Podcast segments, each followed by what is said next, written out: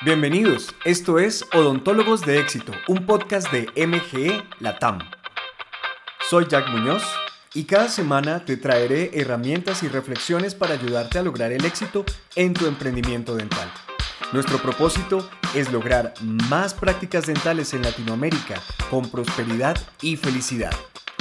Comenzamos ya.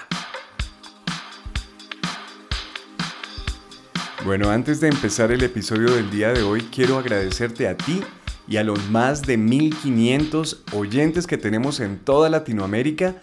Muchas, muchas gracias por su apoyo. Muchísimas, muchísimas gracias. Bueno, y el día de hoy te quiero hablar del arte perdido del seguimiento a los pacientes. ¿Por qué es un arte perdido? Bueno, Desafortunadamente, la odontología en muchos lugares ha tendido a despersonalizarse, a convertirse en un asunto de volumen, de entrega rápida de un servicio, digamos, común, y se ha dejado de buscar la excelencia en el trato del paciente y en la creación eh, de la experiencia de el paciente, de cómo el paciente va a recordar la visita que hizo a tu práctica dental. Afortunadamente los tiempos están cambiando y todas las cosas que han sucedido en los últimos dos años nos han mostrado con evidencia que los pacientes quieren volver a ese sistema de atención.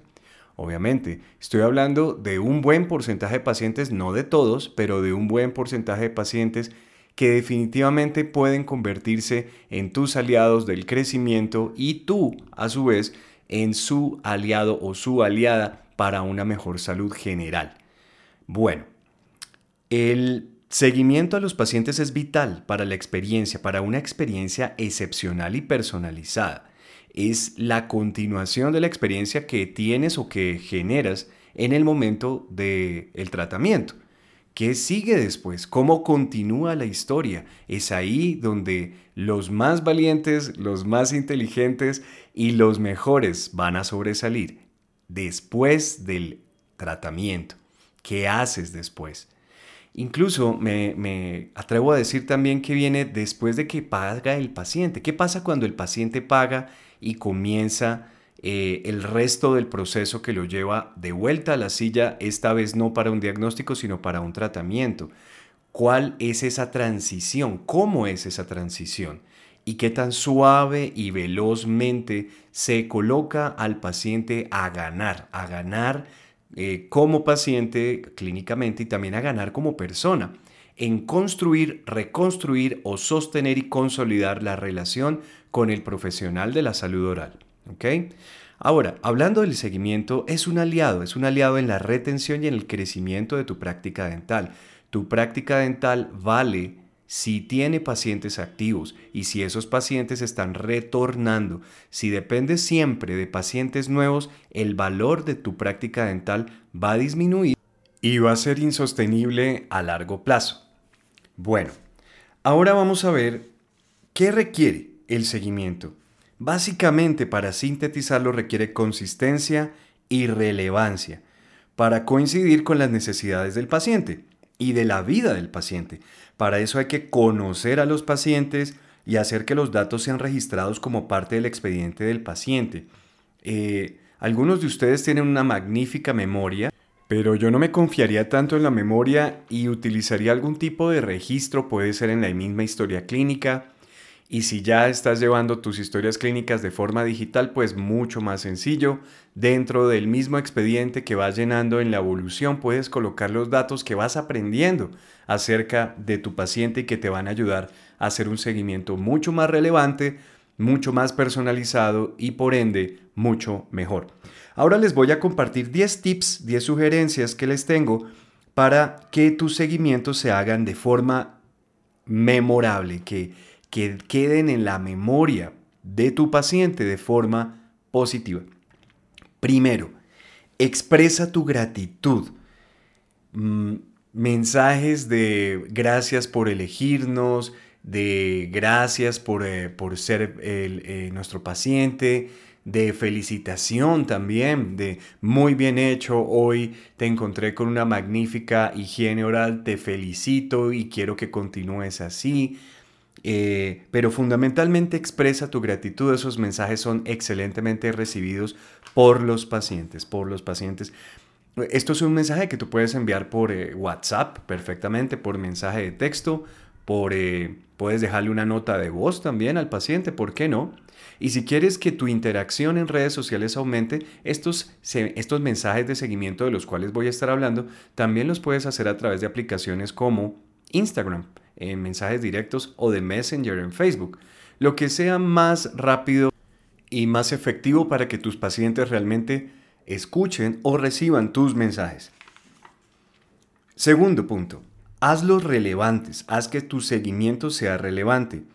Puedes enviarles videos relativos al tratamiento que están en curso, que están empezando, consejos para cuidar su tratamiento, muchas cosas. Incluso puedes irte más allá, más profundamente a, a compartirles cosas que vas encontrando que son relativas a las cosas que el paciente te mencionó. Por ejemplo, el, el paciente pudo haber mencionado que, que está pensando en, no sé, en remodelar su casa y tú sabes de una página eh, o de una cuenta en Instagram de diseño de interiores o en Pinterest, lo que sea, le puedes mandar un link sobre lo que tú hayas encontrado siempre y cuando tú tengas eh, fácilmente acceso a este tipo de cosas, esto va a ser bien recibido y va a dejar una, una sorpresa en el paciente, decir, wow, realmente esa doctora, ese doctor me escuchó de lo que le dije porque me está dando una recomendación tremendamente personal.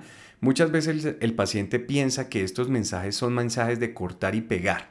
O sea, mensajes que, copias y que le mandas a todos los pacientes y por, por igual. Y hacer este tipo de cosas relevantes, eh, únicos, estos mensajes únicos para cada paciente hace que, que, ese pensamiento se aleje y el paciente realmente sienta que tú eres importante para él o para ella.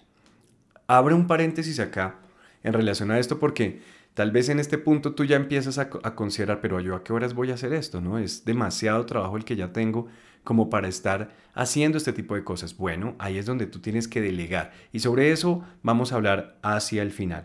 Entonces, hazlo relevante, puedes enviar recomendaciones de libros, restaurantes, testimonios de otros pacientes también son perfectamente válidos, ¿no? En todo esto. Tercer punto que tiene que ver con el anterior y es sé más personal. Escucha y aprende sobre lo que está pasando en la vida del paciente y sorpréndele. A veces el paciente te menciona que ya se, se acerca el cumpleaños de sus hijos o de él o de ella mismo que se va a casar, que ya cerca está su aniversario. Eh, y le puedes enviar un mensaje de felicitaciones, te deseo lo mejor en tu aniversario o en tu cumpleaños o que la pases bien en el cumpleaños de tu hija, de tu hijo. Este tipo de mensajes son muy simples, pero le llegan al corazón a las personas.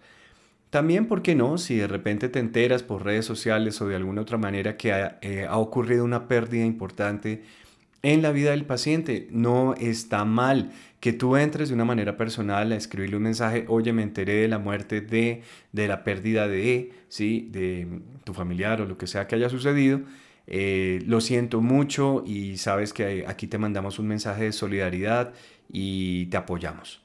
Un mensaje así. No tengas miedo de, de llevar esto a un nivel más personal. De eso se trata, de hecho. Siguiente consejo. Los postoperatorios. Luego de procedimientos de importancia o cuando has remitido a tu paciente a otro especialista, a un profesional diferente, incluso dentro de la misma práctica, ¿no? que tú ya le, iniciaste tú el plan de tratamiento con la persona y se fue para, para otro especialista de tu mismo equipo, igual le puedes preguntar cuando tú ya sabes que asistió a esa cita, ¿cómo le fue? ¿Cómo le fue con eso? qué tal le pareció el servicio, la atención, si tiene alguna pregunta, algo que tú puedas hacer por ese paciente.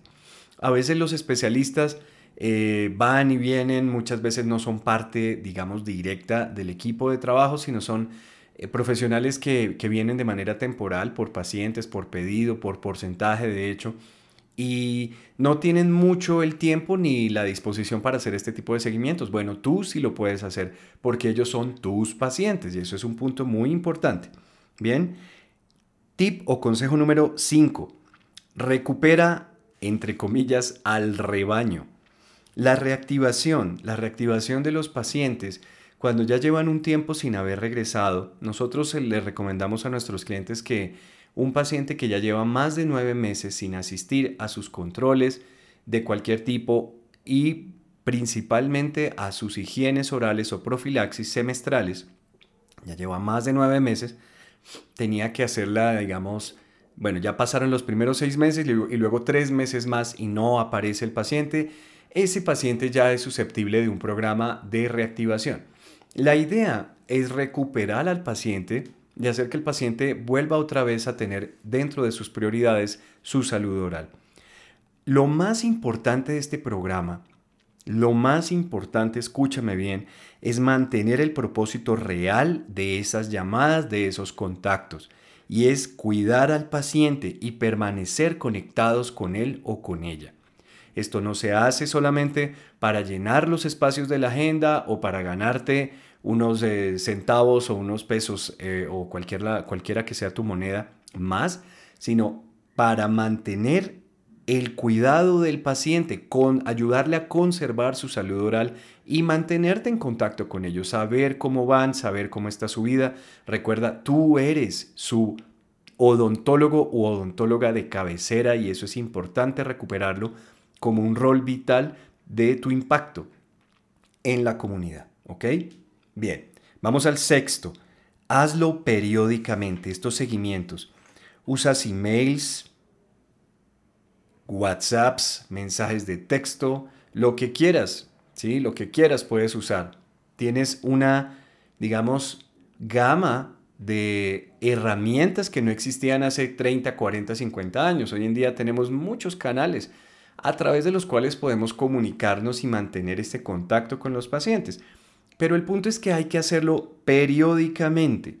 Ojalá con contenido de valor. Por ejemplo, los emails son magníficos para eso. Puedes utilizar cualquiera de estas plataformas de envíos masivos de mm, MailChimp, Aweber. Em, bueno, hay muchos, hay muchos la verdad que, que se pueden utilizar. Y envía a toda tu base de pacientes cada mes, cada 15 días, algún tipo de email con consejos, con videos, eh, con enlaces para videos eh, en donde los puedes mantener educados, conscientes y, y con el propósito vivo, la llama viva, en relación a cuidar su salud oral. Eso es muy, muy importante, ¿ok? Hacerlo periódicamente. Consejo número 7.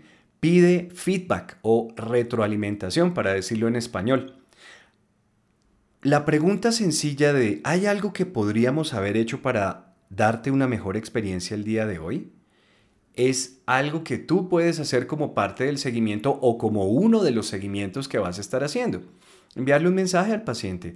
Eh, el paciente se va o lo puedes tener incluso por escrito ahí, por escrito, pero como se trata de seguimientos en este caso, es después de que el paciente se fue, en la tarde, una, dos, tres horas después o al día siguiente a primera hora, escribirle un mensaje.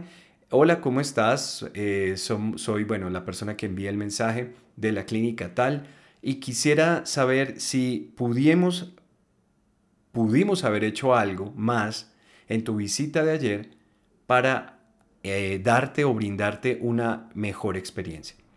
Si el paciente responde no, fue espectacular, todo estuvo súper bien, fue, estuvo magnífico, bueno, es una oportunidad para enviarle el enlace para que coloque esas mismas palabras y unas buenas estrellas en tu ficha de, en el perfil, perdón, de Google, el perfil de negocio de Google y agradecerle, ¿no?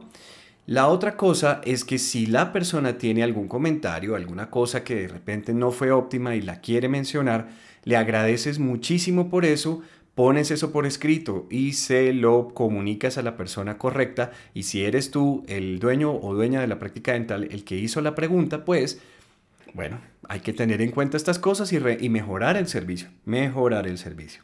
¿Ok? Bien, consejo número 8. Crea un diario con los comentarios de tus pacientes y compártelos.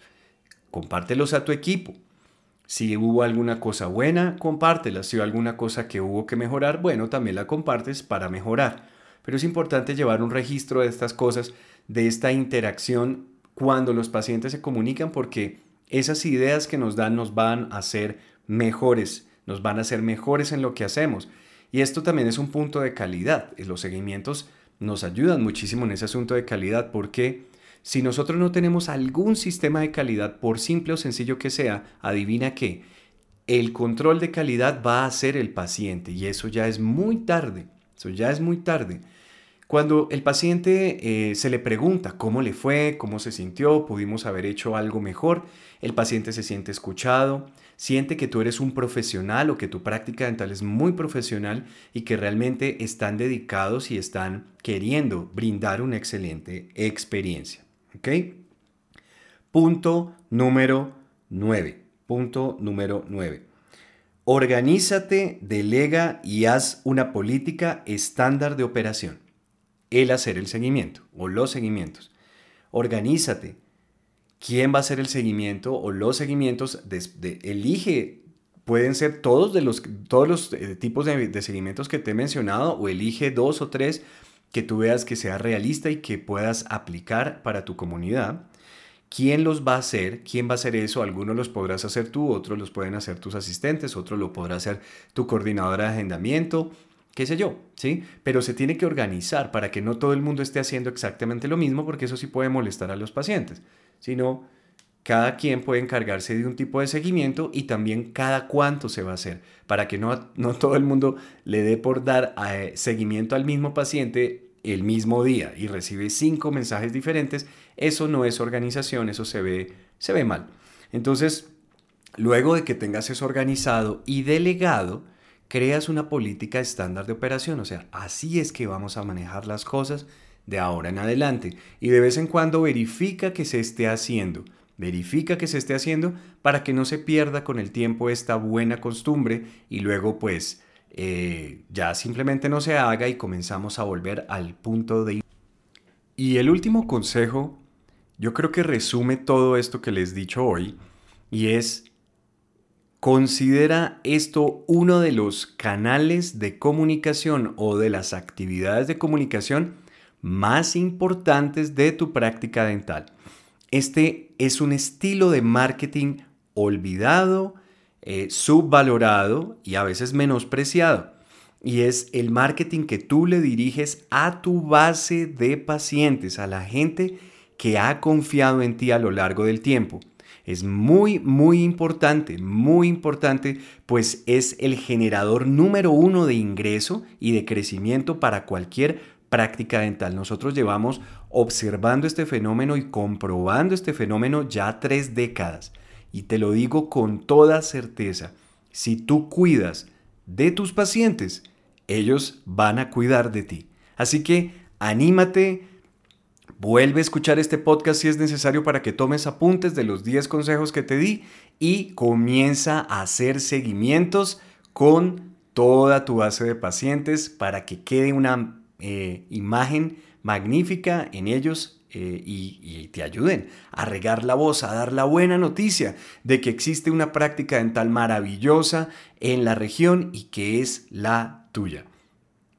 Muchísimas gracias por escuchar, muchísimas gracias de nuevo a todos los que vienen siguiéndonos desde hace meses y créeme que vamos a seguir poniendo aquí en este podcast contenido de valor útil para ti. Yo soy Jack Muñoz, esto es MGE Latam o MGE Latinoamérica y somos la empresa líder de entrenamiento y administrativo comercial para odontólogos en el mundo. Te invito a que visites nuestra página web, a que te suscribas y que recibas nuestro newsletter cada semana con todo el contenido que hacemos ahí. Te ponemos videos, te ponemos testimonios, te ponemos el blog, que todas las semanas escribimos y publicamos un blog y, como no, también un acceso a este podcast. Un gran abrazo, espero que estén muy bien y gracias por hacer sonreír al mundo.